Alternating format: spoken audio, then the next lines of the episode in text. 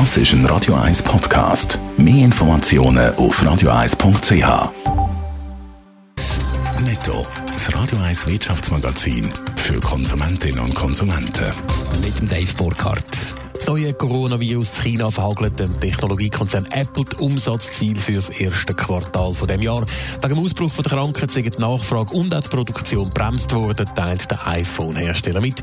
Mittlerweile ist die Produktion in China zwar wieder aufgefahren worden, allerdings langsamer als geplant. Der Chef von Amazon, der Jeff Bezos, will den Klimaschutz mit einer grosszügigen Spende unterstützen. Wie er auf Instagram mitteilt, spendet er 10 Milliarden Dollar an Personen aus der Forschung, Aktivisten und NGOs. Letztes Jahr hat Amazon schon angekündigt, dass sein ganzer Strombedarf bis in 10 Jahren vollständig mit erneuerbaren Energie gedeckt werden soll. Bei der britischen Bank HSBC kommt es möglicherweise zu einem massiven Stellenabbau. Im Rahmen von einem milliardenschweren Sparprogramm wird der Abbau von bis zu 35.000 Stellen geprüft. Aktuell arbeiten bei HSBC gut 235.000 Angestellte.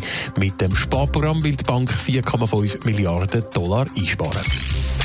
Seit gestern ist Katz aus dem Sack. Der französische TGW-Bauer Alstom will die Zugsparte vom angeschlagenen kanadischen Rival Bombardier übernehmen und Dave Burkhardt, Alstom und Bombardier machen offenbar Fürsten. Ja, kurz nach der Ankündigung noch gestern Abend haben die beiden entsprechende Absichtserklärung unterzeichnet, das sogenannte Memorandum of Understanding.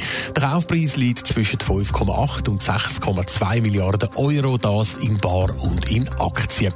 Der Abschluss von dieser Transaktion wird für das erste Halbjahr 2021 erwartet. Allerdings müssen die Wettbewerbshüter von der EU dieser Übernahme auch noch zustimmen. Und gibt es dort grünes Licht, würden Alstom und Bombardier, bekannt als Bauer vom SBB Bannenzug FV Dosto, knapp die Hälfte vom europäischen Zugbaumarkt dann kontrollieren. Zum Vergleich, der Thurgauer Zugbauer Stadler Rail hat zu Europa einen Marktanteil von knapp 15 Prozent. Gut Stichwort, Alstom Bombardier wird also deutlich grösser als Stadler Rail.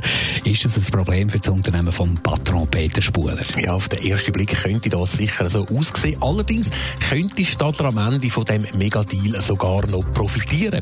Um die Wettbewerbshüter von der EU nämlich zufriedenstellen, könnte es laut dem Tagesanzeiger sein, dass Alstom und Bombardier von der, vor der Fusion gewisse Geschäftsbereiche müssen verkaufen Und da könnte Stadler dann eben zuschlagen. Interessant wären für Stadler laut Experten Übernahmen im Signaltechnikgeschäft oder im Servicebereich. Netto, das Radio 1 Wirtschaftsmagazin für Konsumentinnen und Konsumenten.